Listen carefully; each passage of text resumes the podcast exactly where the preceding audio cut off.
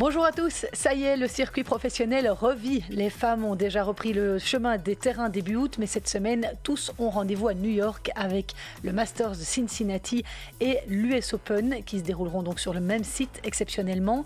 Nous verrons d'ailleurs comment ça se passe sur place avec le témoignage du coach d'Isaline Bonaventure, Germain Gigounon. Mais nous reviendrons avant ça brièvement sur ce qu'il s'est passé ces trois dernières semaines à Palerme, Lexington et Prague, puisque je n'ai pas pu vous en parler étant en vacances. On aura l'occasion évidemment de parler de nos Belges qui ont fait le déplacement aux États-Unis, mais aussi du forfait de Kim Clijsters. On entendra David Goffin et Novak Djokovic, numéro 1 mondial. Merci de me rejoindre pour cet hebdo de l'actu tennis. N'hésitez pas à parler de Jeux C'était Podcast autour de vous, de communiquer avec moi sur les réseaux sociaux. C'est toujours chouette de savoir ce que vous pensez de ce podcast. Je m'appelle Christelle Joaris. Bonne écoute.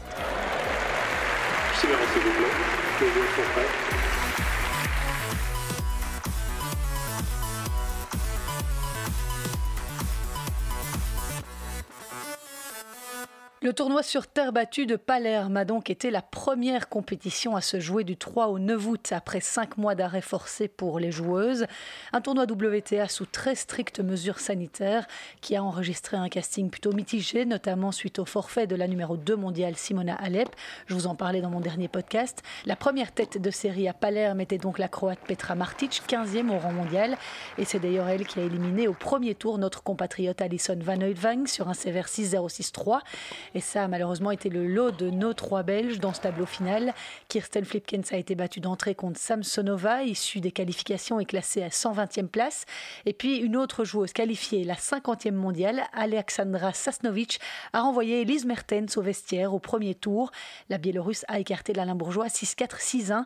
Lors des qualifications de ce tournoi de Palerme, Great Minen s'était inclinée au premier tour.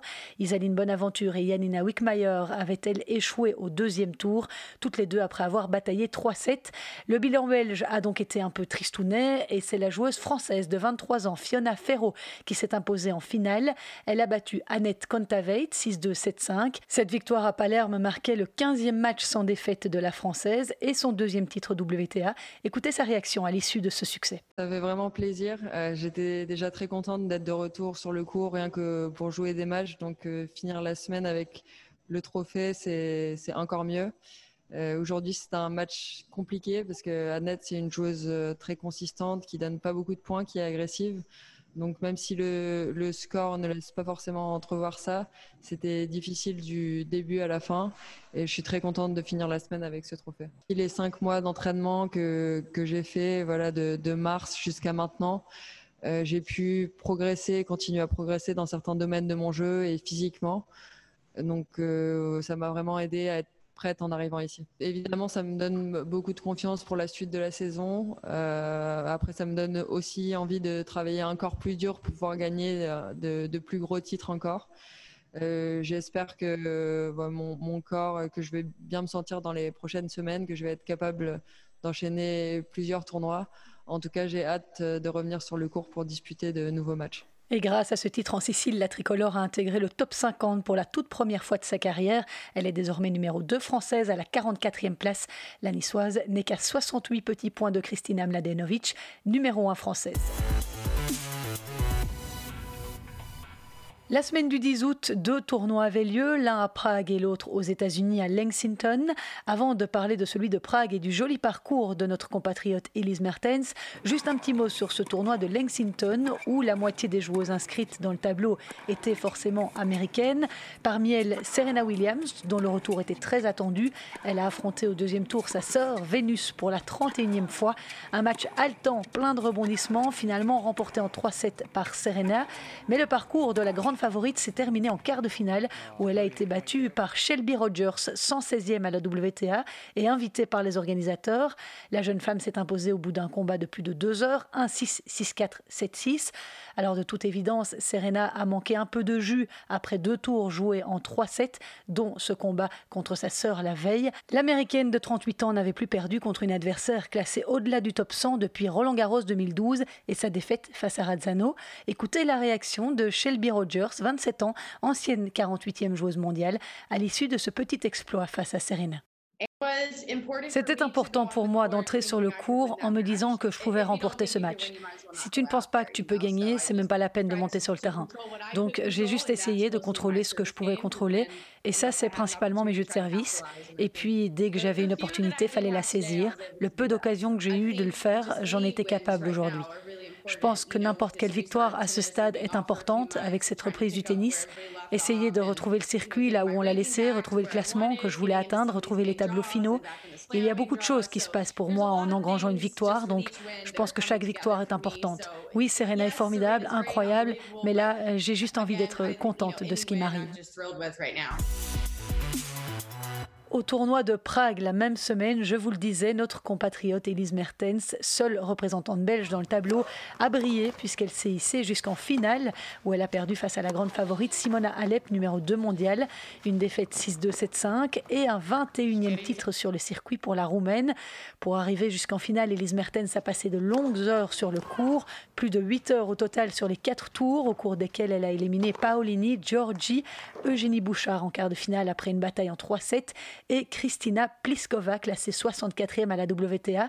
Ça, c'était en demi-finale. Pour sa septième finale sur le circuit WTA, Elise Mertens a montré de très belles choses contre Simona Alep et a eu des occasions de prendre le second set, mais elle a commis beaucoup de fautes directes en prenant pas mal de risques, 32 au total et 6 doubles fautes. Quoi qu'il en soit, la Limbourgeoise était très satisfaite de son parcours. On l'écoute lors de la remise des prix. Uh, Nous n'avons pas joué beaucoup de matchs cette année, donc je suis vraiment um, contente d'avoir pu accumuler des matchs, d'en avoir gagné, bien sûr. Uh, uh, je me suis sentie très en sécurité ici, où je jouais pour la première fois, et je voudrais remercier la WTA et tous les gens qui ont fait qu'on se sente en sécurité, comme dans un tournoi normal. Je suis vraiment contente de ma semaine. Au lendemain de sa finale à Prague, la Belge s'est envolée pour les États-Unis pour disputer le Masters de Cincinnati. Interviewée par la WTA, Elise Mertens a évoqué son après-confinement et ses objectifs à New York. Quand tu vas loin dans un tournoi, tu vois l'hôtel et le club de tennis, mais tu n'as pas vraiment le temps de faire autre chose. En dehors, peut-être juste d'aller au restaurant, mais tu ne peux pas vraiment visiter la ville ou quoi. Donc, pour moi, cette situation n'est pas vraiment différente. Évidemment, l'interdiction de sortir peut être différente, mais je pense que mentalement, je suis juste heureuse de jouer à nouveau.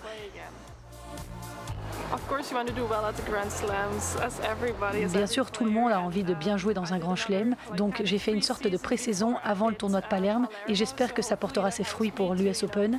Mais le principal, c'est de m'amuser sur le cours parce que ça m'a tellement manqué ces derniers mois que j'ai juste envie de jouer des matchs. Bien sûr, de les gagner si c'est possible, mais de faire de mon mieux et jouer les tournois qui sont au calendrier. J'espère pouvoir en jouer un maximum.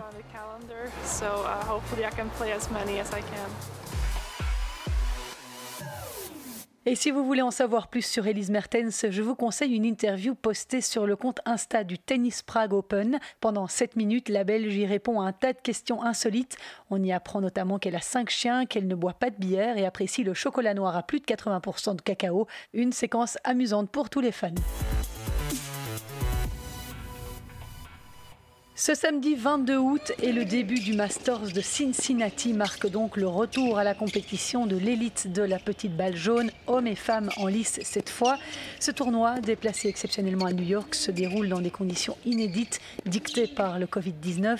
Match joué à huis clos, ramasseur de balles et staff technique masqué, poignée de main remplacée par des coups de raquette, absence de juge de ligne. Ce Masters de Cincinnati sera donc une répétition générale avant l'US Open qui débute la semaine prochaine. Alors comment s'est déroulé l'accueil des joueurs cette semaine sur le site où tous sont regroupés dans une même bulle et quelle était l'atmosphère sur place avec les nombreuses mesures sanitaires mises en place? J'ai pu m'entretenir avec Germain Gigounon, le coach d'Isaline Bonaventure, notre compatriote classée 121e à la WTA.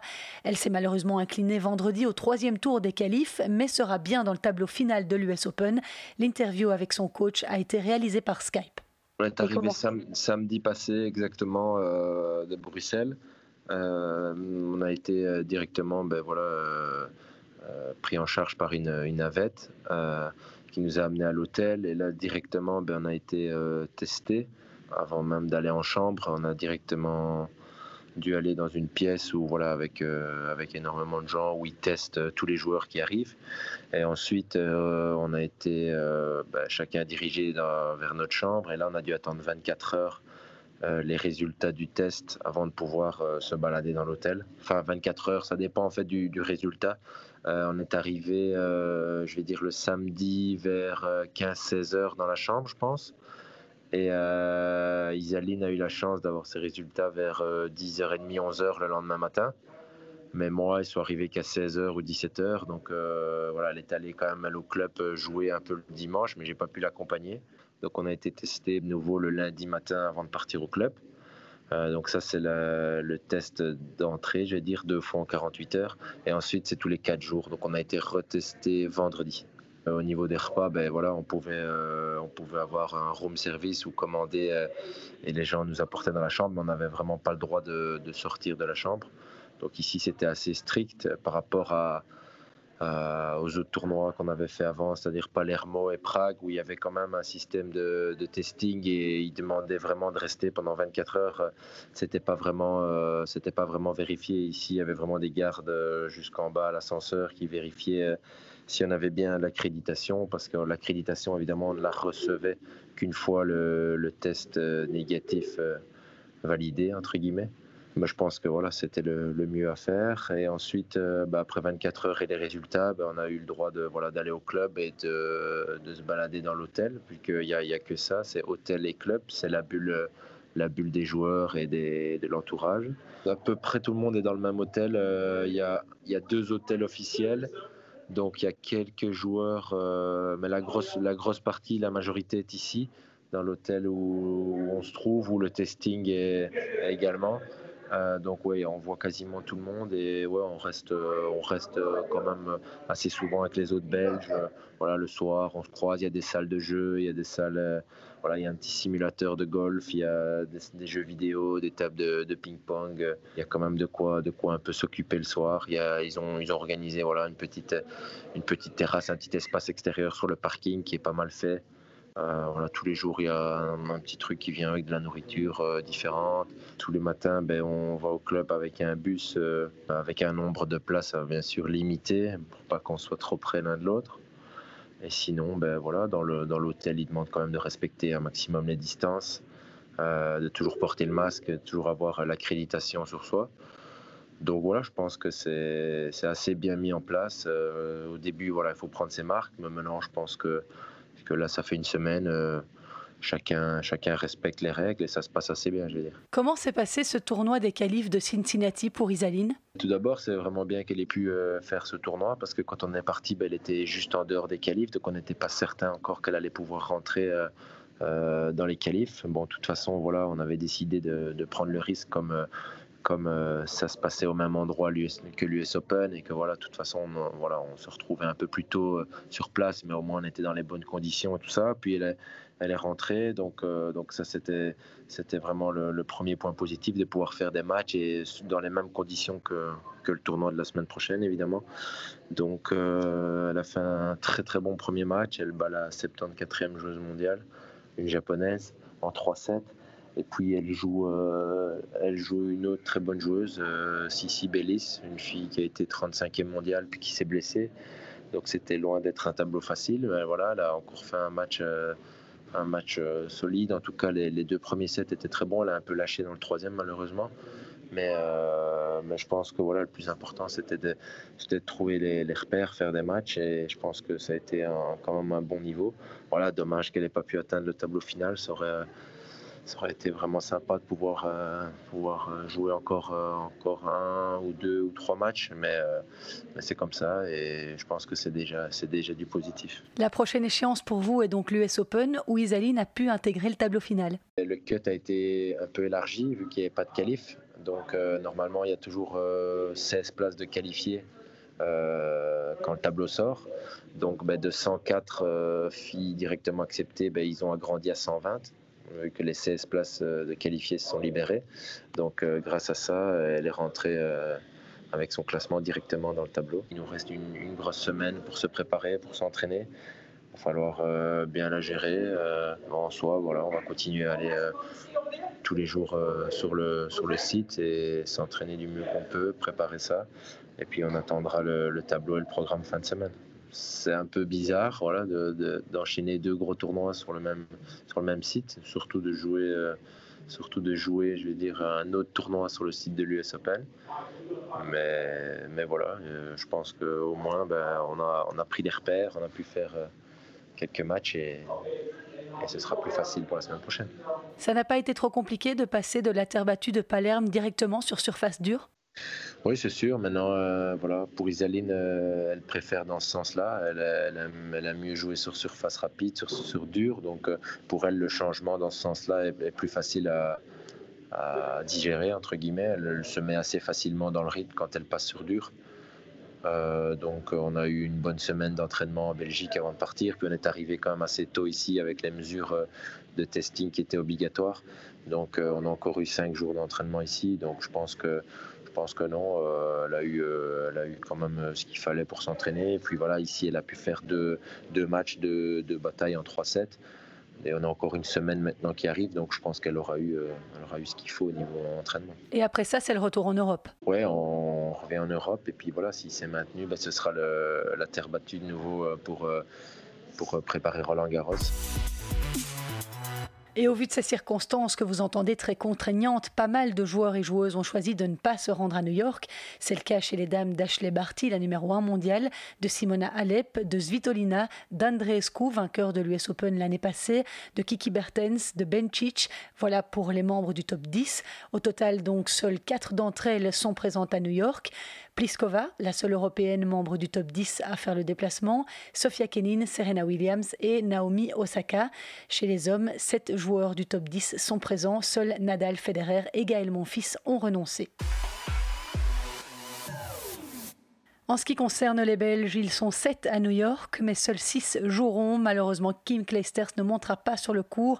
Elle a annoncé vouloir soigner une blessure aux abdominaux contractée lors de la World Team Tennis qu'elle a remportée avec son équipe. Son US Open est évidemment menacé. Pour les autres joueuses, au même titre qu'Isaline Bonaventure, Great Minen n'est pas non plus parvenue à s'extirper des qualifs, battue au premier tour par Victoria Kuzmova. En revanche, Kirsten Flipkens s'est offert une place dans le tableau final. Elle a d'ailleurs remporté son premier tour hier face à la Tchèque Siniakova, 6-3-6-3. Elise Mertens s'est aussi imposée après avoir livré un match solide, 6-0-6-2 face à la Suédoise Peterson.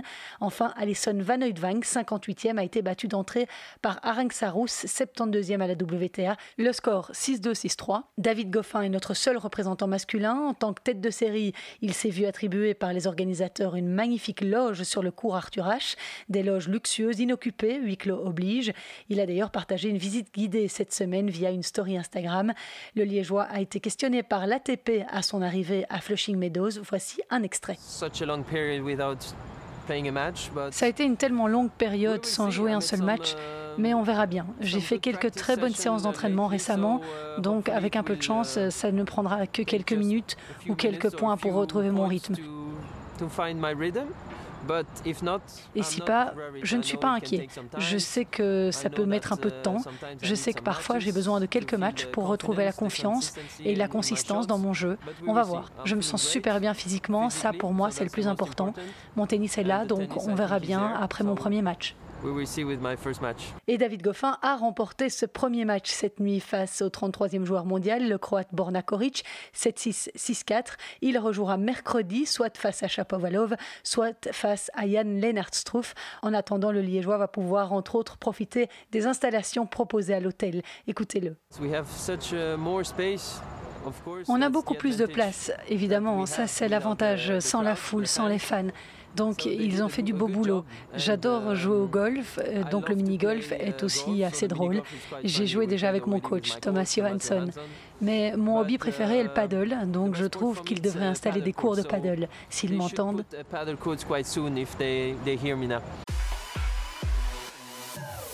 Et à noter que dans ce tournoi de Cincinnati, le Belge est dans le même tableau que Novak Djokovic, autour duquel planent quelques inquiétudes.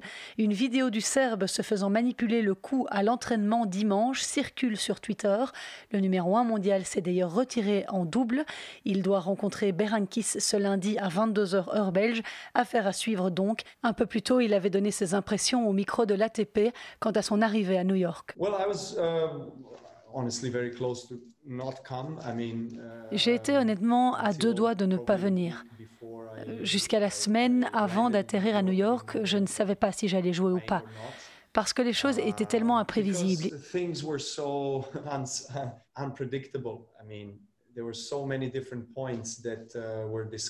Il y a eu tellement de points qui ont été discutés. Et pour moi, le plus crucial, on va dire le point le plus fondamental qui devait être confirmé pour nous les joueurs, c'était la possibilité d'être exempté de quarantaine à notre retour en Europe.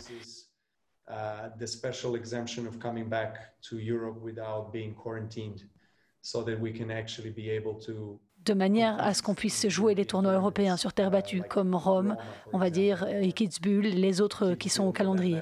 Ça, c'était la clé dans ma décision.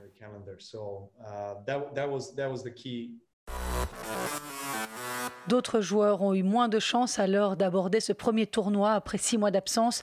Le japonais Kei Nishikori, ancien finaliste de l'US Open, a annoncé dimanche dernier qu'il avait été testé positif au Covid et qu'il déclarait en conséquence forfait pour le Masters de Cincinnati.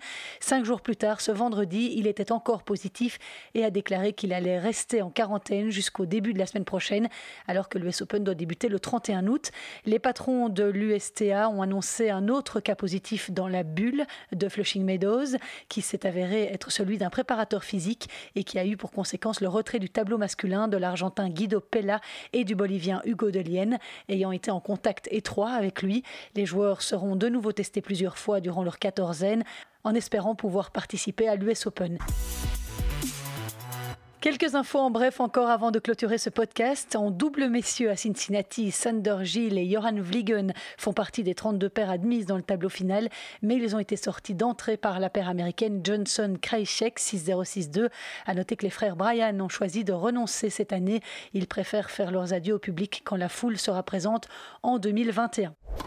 Trois résultats de simple, cette fois en Europe, en provenance du l'ATP Challenger de Prague. Arthur De Greef a été éliminé la semaine passée au second tour. Il s'est incliné 6-3-6-4 face à l'Allemand Yannick Madden.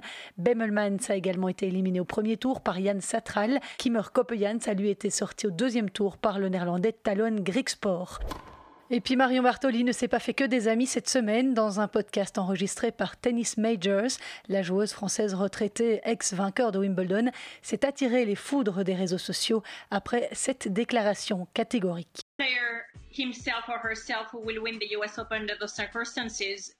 À mon avis, le joueur ou la joueuse qui remportera l'US Open cette année dans ces circonstances comprendra qu'il ou elle n'a pas vraiment gagné un grand chelem. Tu ne peux pas vraiment dire que tu as remporté un grand chelem alors qu'il manque 20 des 32 meilleures joueuses ou joueurs. Tu sais que c'est un tournoi et tu seras content de gagner et content de dire que tu as pu surmonter toutes les difficultés, mais nous ne pouvons pas vraiment appeler ça un grand chelem quand autant de joueuses refusent d'y participer. L'ATP a annoncé que le Masters de Londres se tiendrait bien à l'O2 Arena du 15 au 22 novembre 2020. Les ATP Finals se dérouleront à huis clos, bien entendu, mais voilà une bonne nouvelle quand même. Trois des qualifiés sont déjà connus. Novak Djokovic, Rafael Nadal et Dominic Thiem ont leur billet pour l'O2 Arena. Il s'agira de la dernière édition à Londres, puisque dès 2021, le tournoi se délocalisera à Turin. Un autre tournoi se déroulera bien en 2020 et nous nous en réjouissons. Il s'agit de l'European Open d'Anvers. Il aura lieu du 19 au 25 octobre. Petit quiz avant de nous quitter, est-ce que vous reconnaissez ce joueur de tennis?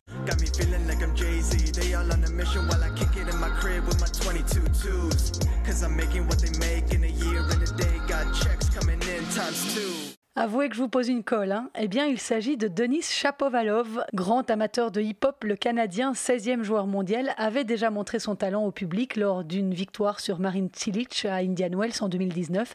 Il a visiblement profité du confinement pour concrétiser ses rêves et sort son premier single, Night Train. Il y décrit ce que c'est d'être un athlète professionnel et les pièges qui vont avec. Et puis le carnet rose de la semaine, Agnieszka Radwanska est devenue maman. La polonaise de 31 ans et son mari David Selt ont accueilli leur premier enfant Jacob, retraité fin 2018. Agnieszka Radwanska a été numéro 2 mondial et a remporté 20 titres dans sa carrière. Et c'est sur cette belle nouvelle que je clôture ce podcast. Danse au vu des trois semaines d'actu écoulées. Merci à tous les auditeurs fidèles qui m'écoutent chaque semaine. On se retrouve la semaine prochaine pour les résultats de Cincinnati et le début de l'US Open. Passez une excellente fin d'été. Ciao